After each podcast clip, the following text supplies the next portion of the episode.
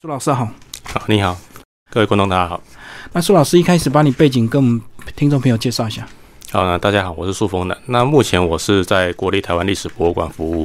嗯，那本身呃是比较是呃从事历史研究。那在职务方面，当然包含了文物典藏以及展览各种的呃事物都有呃着手了。嗯，那历史研究是针对台湾史吗？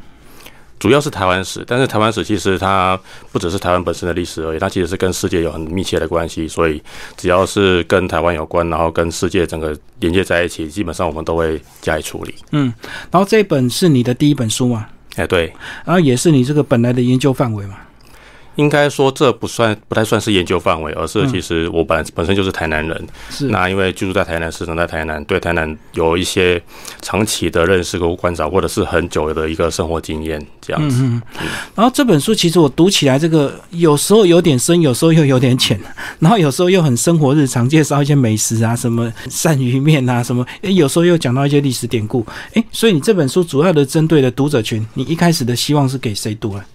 其实一开始的希望当然还是一般大众了，嗯，对，所以我其实对它的定位其实也不是那个很知识性的一个呃著作，哎，我希望它是一个比较轻松的，然后大家一般人都可以去看。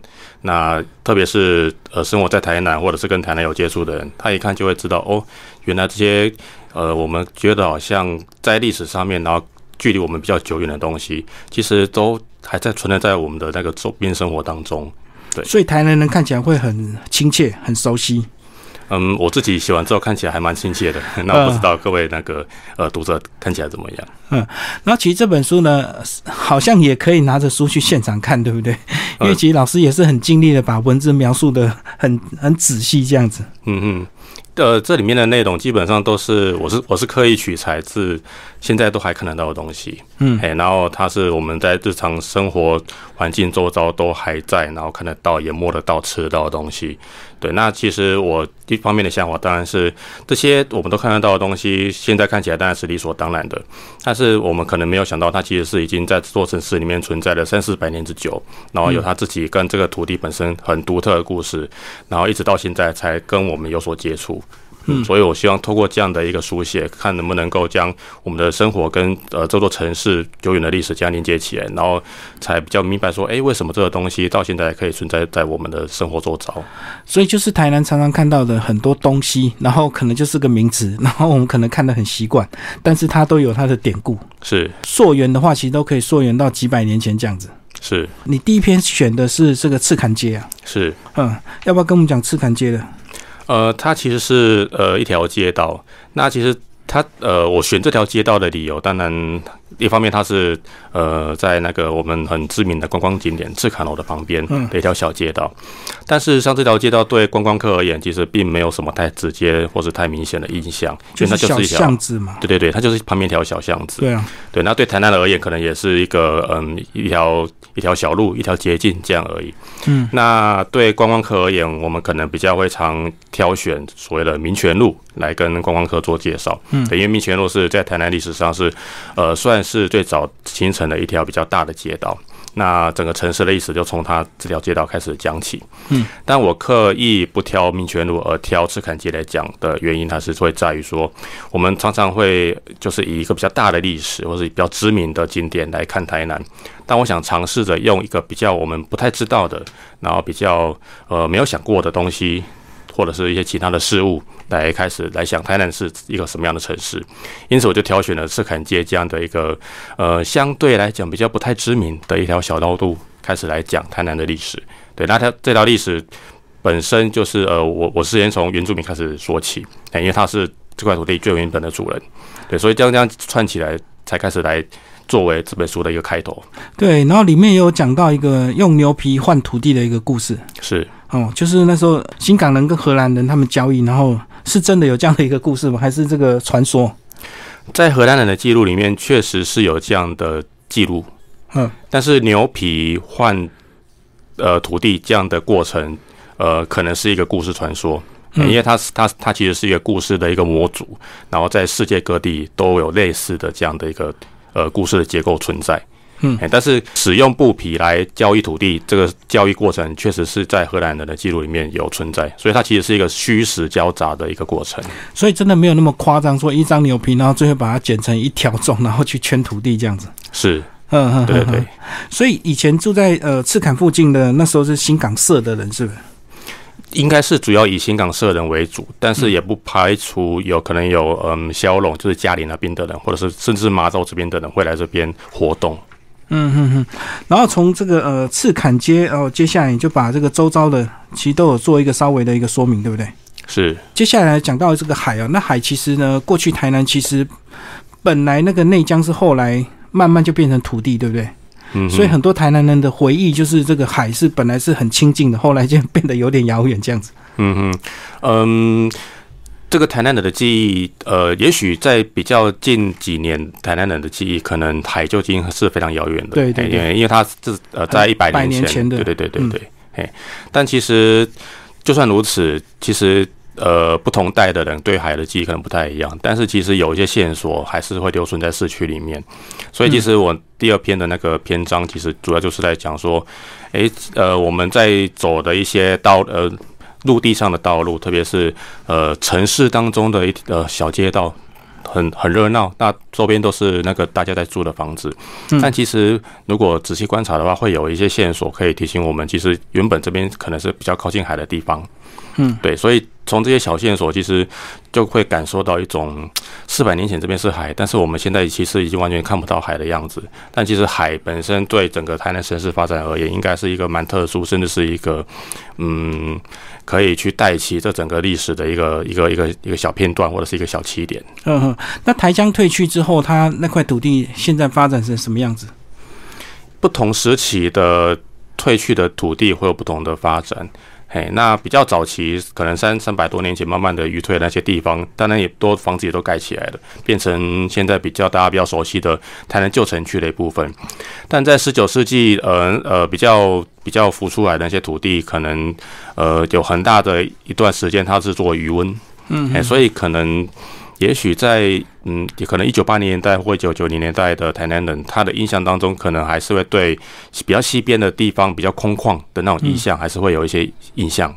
但是如果是比较近代，可能二两千年年之后的台南人，可能这部分可能又感受不太到了，因为那边已经就变成还蛮热闹的，比方说运河啦，或是一直到安平那一带的一个一个一个状况。我们来讲梅花的故事，梅花的故事又带到郑成功的一个故事，然后呃。在青年路的城隍庙有一条武德街，然后那边是真的有一棵梅花，是不是？呃，对，那个他他是其实是庙方在庙的后面有有自己开辟了一个小花园，嘿嘿，那有种梅花，还有种一些其他的树。嗯，然后你有提到一些有点哀伤的故事，郑成功来来到台湾之后，其实他也没有什么心情去赏梅嘛。嗯嗯嗯嗯嗯，他那那时候来台湾，其实他身体状况就不太好嘛。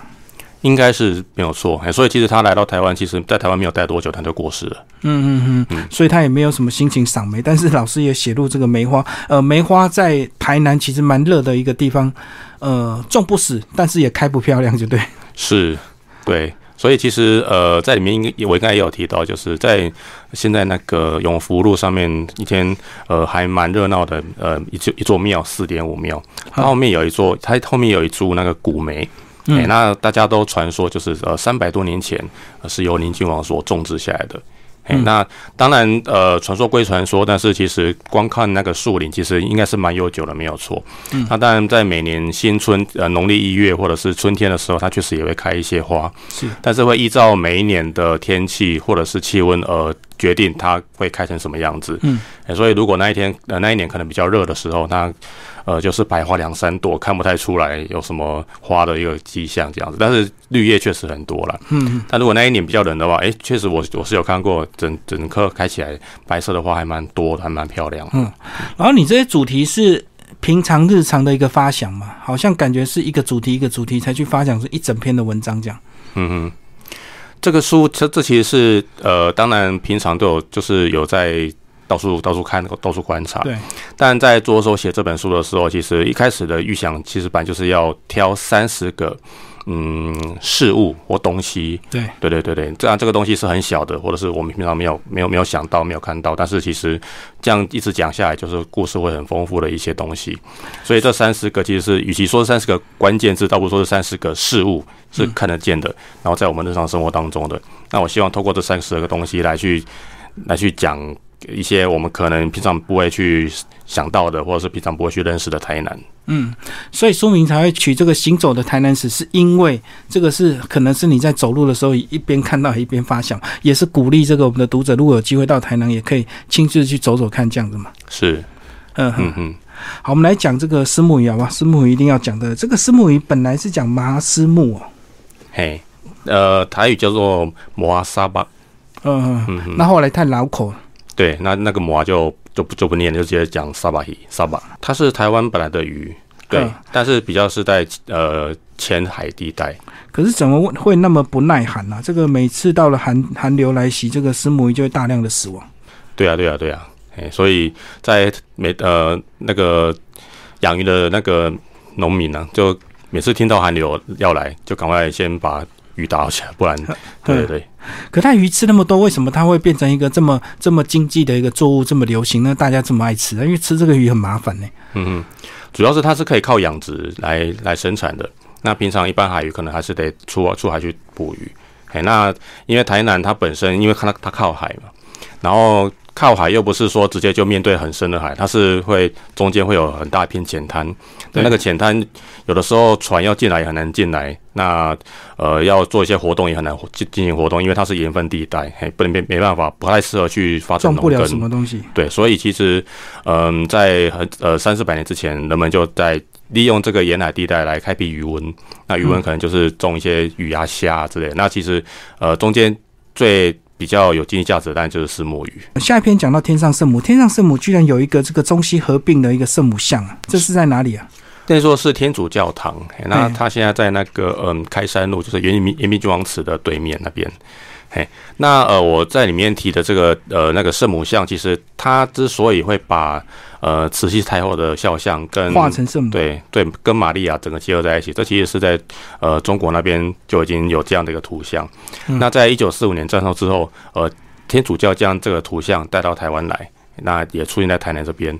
所以其实它其实从台南的这个圣母像，其实就可以整个串到嗯台湾或者是中国或者是整个十九世纪东亚当时所面临的一个比较剧烈的局势变化。当时就是呃，因为义和团事件，然后可能有一些一些事件的排解，那他们信众就把这个事件的排解归结到是圣母玛利亚的一个呃信仰上面的功劳，哎，因此在这样的过程当中，才把那个图像又更加的去把它做更进一步的发挥。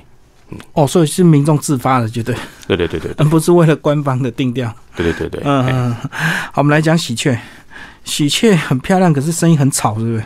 对，很难听啊。对，就咔咔咔的声音。对对对。然后喜鹊在台南也有故事哦。是，它其实是跟台南府城关系蛮密切的一种鸟类。嘿，那鸟类很多，但其实它的故事特别多，这样子。嘿，然后它本来是台南的这个市鸟，是不是？呃，对，在呃县市合并之前，它是台南市的市鸟。嗯，然后后来就合并之后就改成水质这样子。对，不过大家好像对它还蛮蛮蛮喜好的，对，因为它的名字的关系嘛，是蛮有喜气这样子。对对对对，嘿，但是他其实，呃，我我觉得他他他就跟呃历史上的汉人一样，他都是那个嗯从海外进到台湾来的，但是时间一久，他就变成所谓的规划种，就是已经适应这片土地，变成这个土地常见的鸟类的一部分。哦，所以那时候是中国大陆带来这边放生的嘛？呃，历史上记载是这样子。对，所以它它它其实并不是台湾本地的鸟类，哎，只是因为它长得还蛮 可爱的，所以还能够留在台湾这样生存。这样，哎，里面里面有讲到一个阶梯，这个阶梯是本来被整个铺起来变成一个斜坡，对不对？目前已经全部铺起来变成斜坡了。嗯嗯嗯。然后阶梯的故事跟跟我们讲一下吧。其实阶梯，嗯，我采用阶梯这个概念，其实阶梯阶梯本身其实是一个高低落差的衔接点嘛。对，它是它可能是呃有坡度或者是有什么地方，但是为了方便行走，因此就设立了阶梯。嗯，但所以有阶梯的存在，代表它这个地方高低起伏落差比较大，或是比较频繁。但在这呃这个阶梯在目前的台南旧城市区里面，其实多多少少都还蛮常见的。哎，那这边可能就是在说，我们可能现在一般现在现在人骑车嘛，骑机车或骑那个呃开车，哎。然后比较没有办法，比较对于地形的起伏没有什么太大的感觉或是变化。哎，大家可能会觉得我现在的那个市区里面就是一片平地，然后到处都是房子，就这样而已。嗯，但其实如果用脚去走的话，大致上就是会感觉到一些，呃，市区里面不是不是不是那么平整，它有一些高低起伏落差。其实骑脚踏车也可以感觉得到，嗯，其实骑脚踏车特别可以感觉啦，因为会比较吃力，对对，爬那坡那个那个力气就要出来了，这样子。哦，我懂你意思。所以说，如果你是骑摩托车的话，一下一下就上去了，所以你不会感觉那个地形是有缓缓的这个起伏这样子。是。嗯，那所以骑脚踏车或是走路比较能够感觉到这个样子，所以这个大概都在旧城区比较感感觉的明显，对不对？应该说其他地区应该也有了，但是嗯，有的时候走路啊，然后感觉那个坡度，那个其实就是以前的人走路的坡度，哎，那住在这住在这个城市里面的市民的人在走路的那那感觉。嗯，对，那其实当时人在走路啊，或者在这边生活、盖房子，都是依靠这些坡度以及旁边的河流去整个盖起来的。嗯，有一篇讲到水的声音啊，台南府城本来应该有哪一条溪，后来被盖起来？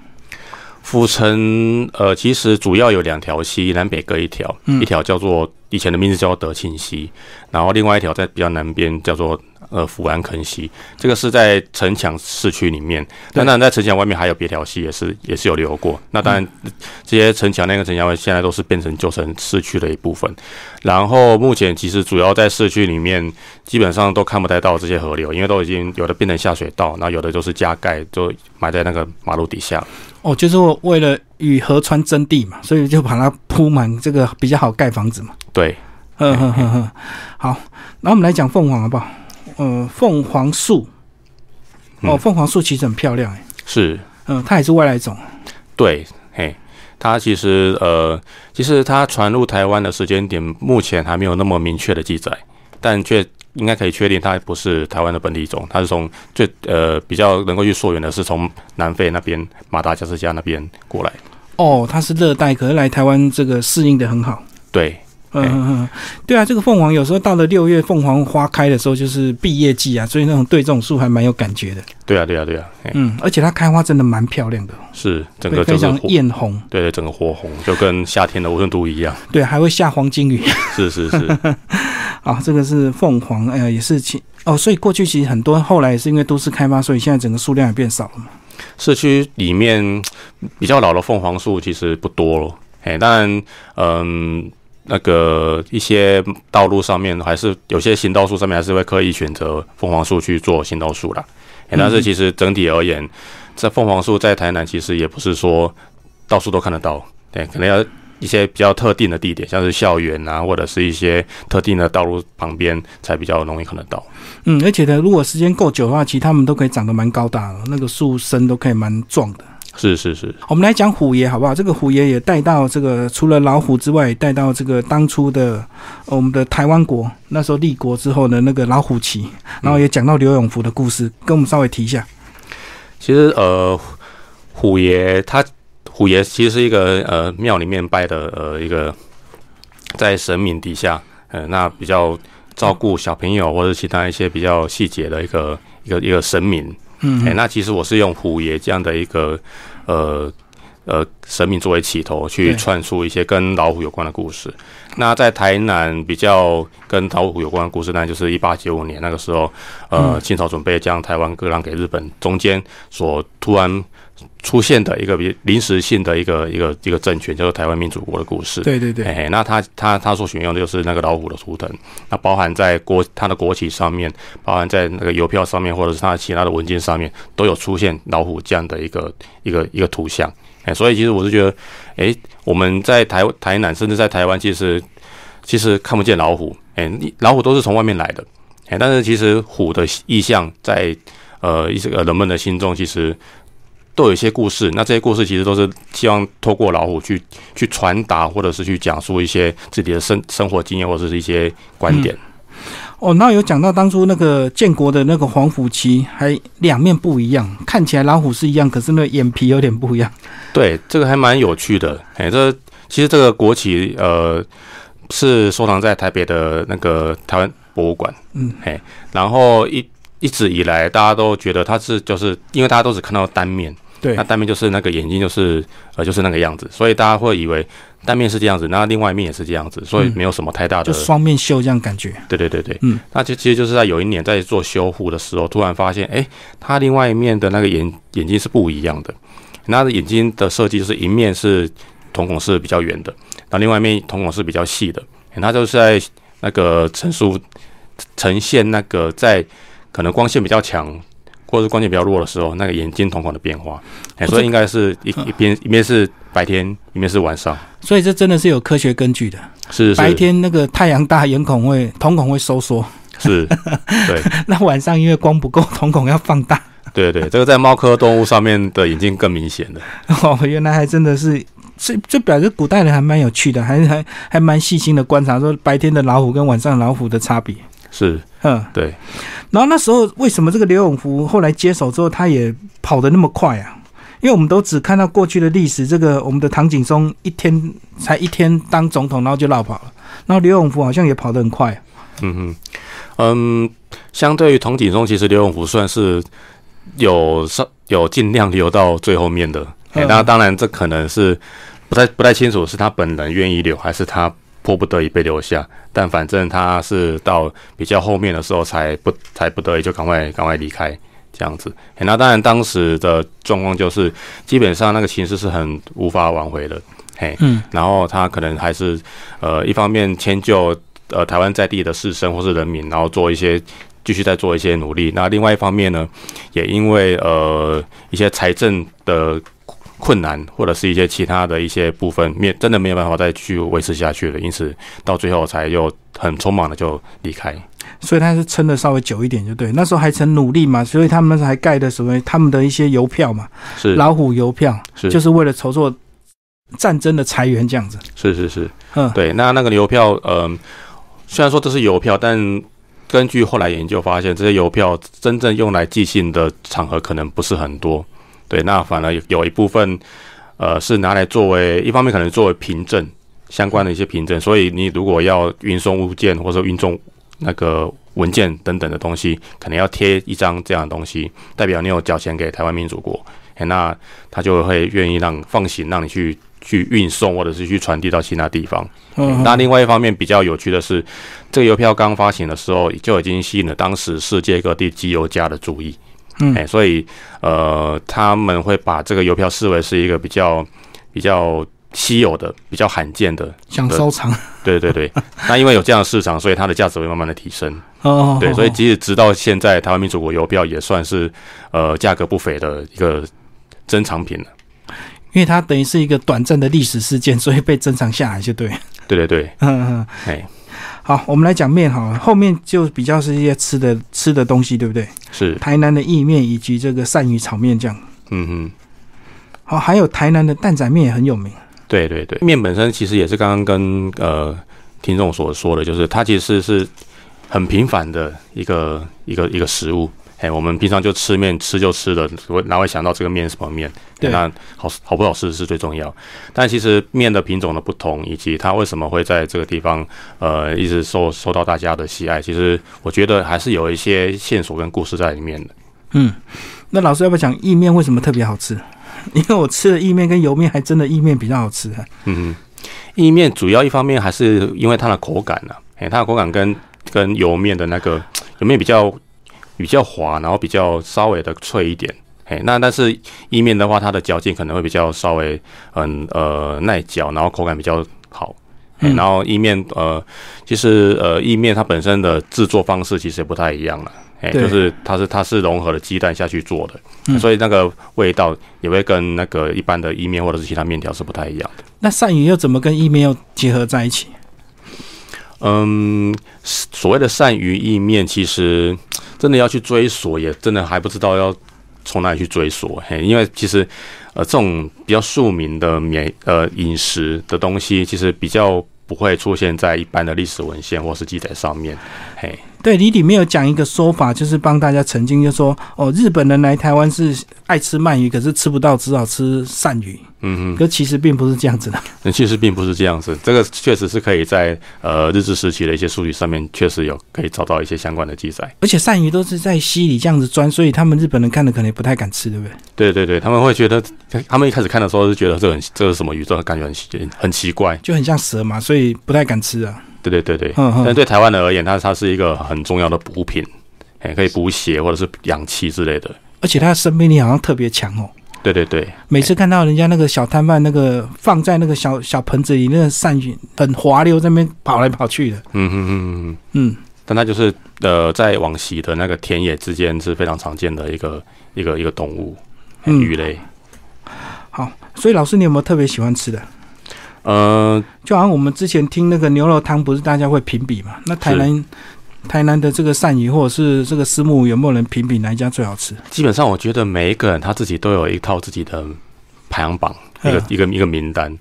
对，所以呃，这也很难讲说有没有一个大家公认的的特别好吃的东西。哎，我觉得只要自己觉得好吃，那就嗯那就够了。所以很主观就对了。对啊，对啊，对啊。嗯。我们来讲台南的棒球，诶，台南棒球为什么没有像嘉义这么这么有名，这么被知道，甚至还拍了那个卡农这样子？嗯嗯，我想这可能还是还是因为有电影取材，然后有电影拍摄，所以广为人知。嘿，那如果假设今天如果拿台南的题材来拍，我想应该精彩度也不输卡农吧？嗯嗯，对对对，所以纯粹就就是被行销出来，对不对？呃，应应该是这么说，所以我觉得台南棒球也需要被行销，哎，而且我我是觉得说台南的棒球故事也呃跟其他地方相比，绝对精彩度也是非常的可观的，哎，特别是我觉得很多台湾棒球的一些一些典故或者是一些缘起，都跟台南有非常大的关系。哦，里面还有个章节讲雕像的故事，就是你你你去介绍台南的一些雕像嘛？嗯嗯。要不要讲这个雕像里面有一个这个小时候在火车站看起来很像打架的两个人，他们到底在干嘛？现在还有吗？现在还有，但他现在已经不在我小时候所看到的那个火车站前面了，而是他已经对他已经移到很旁边、很外面的那个体育公园的其中一个角落。嗯嘿嘿嘿，是那个火车站那边有开发，就对。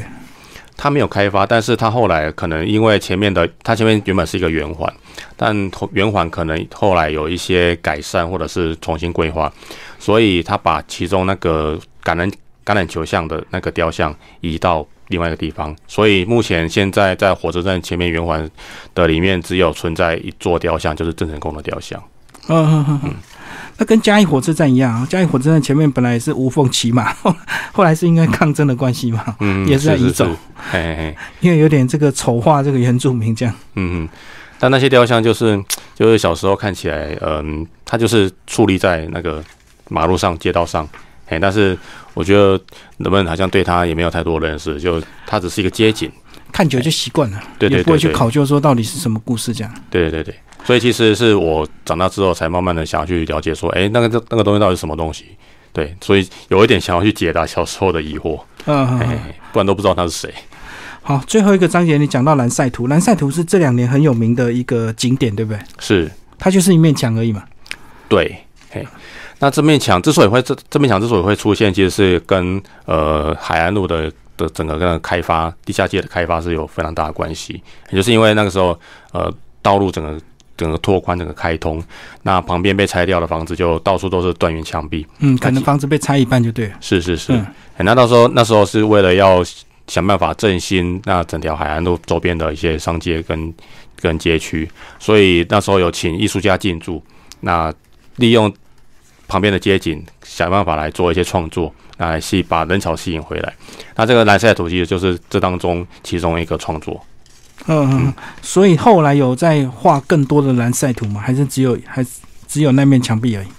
呃，其实最出名就是那面墙壁啦。那当然可能有一些衍生性的商品，或者一些衍生性的嗯规划。嘿，但是呃，因为那个那那一面原本那一面墙在在之前就已经就已经整个那个撤掉了。嘿，那因为南赛图太有名了，所以后来又选的呃星光三月旁边另外一个那个。那个司法新村那个宿舍又重新把那个南赛图给做出来，嗯嗯，哎，所以它的地点是有迁移的。哦，但是那个图案一样吗？还是不同的图案？不同的图案。哦，所以第一版第第一代的蓝晒图，它只是一片墙壁而已。嗯，但是第二代已经迁过去的那个蓝晒图，它是把整个房子都变成蓝晒图。哎，所以是号称三 D 蓝晒图。哦，就等于有四面墙壁都有蓝晒图，就对对对，整个室整个室内的那个房间的空间都变成蓝晒图。哦，了解。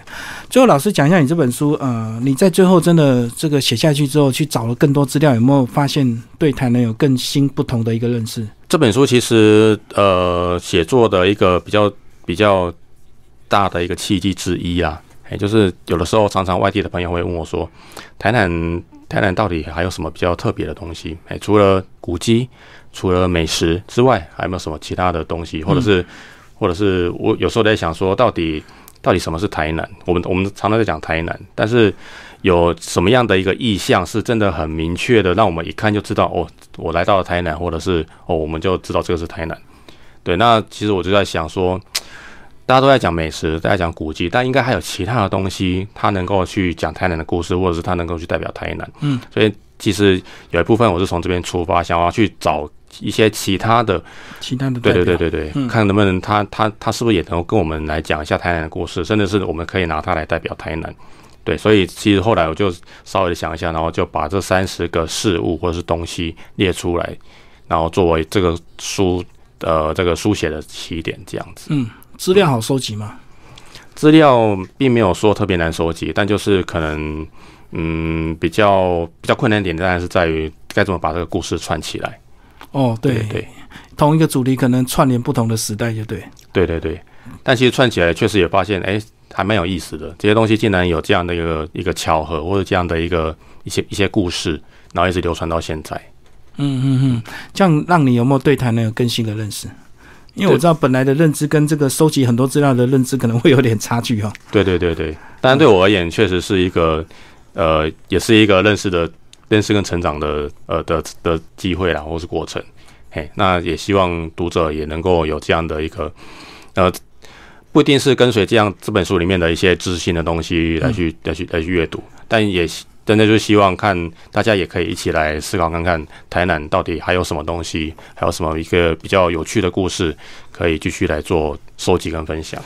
我在想，台南人应该更应该读，对不对？因为很多是自己很熟悉，但是又陌生的东西，嗯每天在看，可是不知道怎么来的。嗯，我是蛮希望也可以跟台南人互相的交流，然后互相的分享自己彼此眼中的台南是什么样的一个一个一个一个一个地方、一个城市，或者一个一个我们生长的一个环境。嗯，好，今天非常谢谢我们的苏老师为大家介绍他的新书《我行走的台南史》，然后玉山社出版，谢谢，谢谢。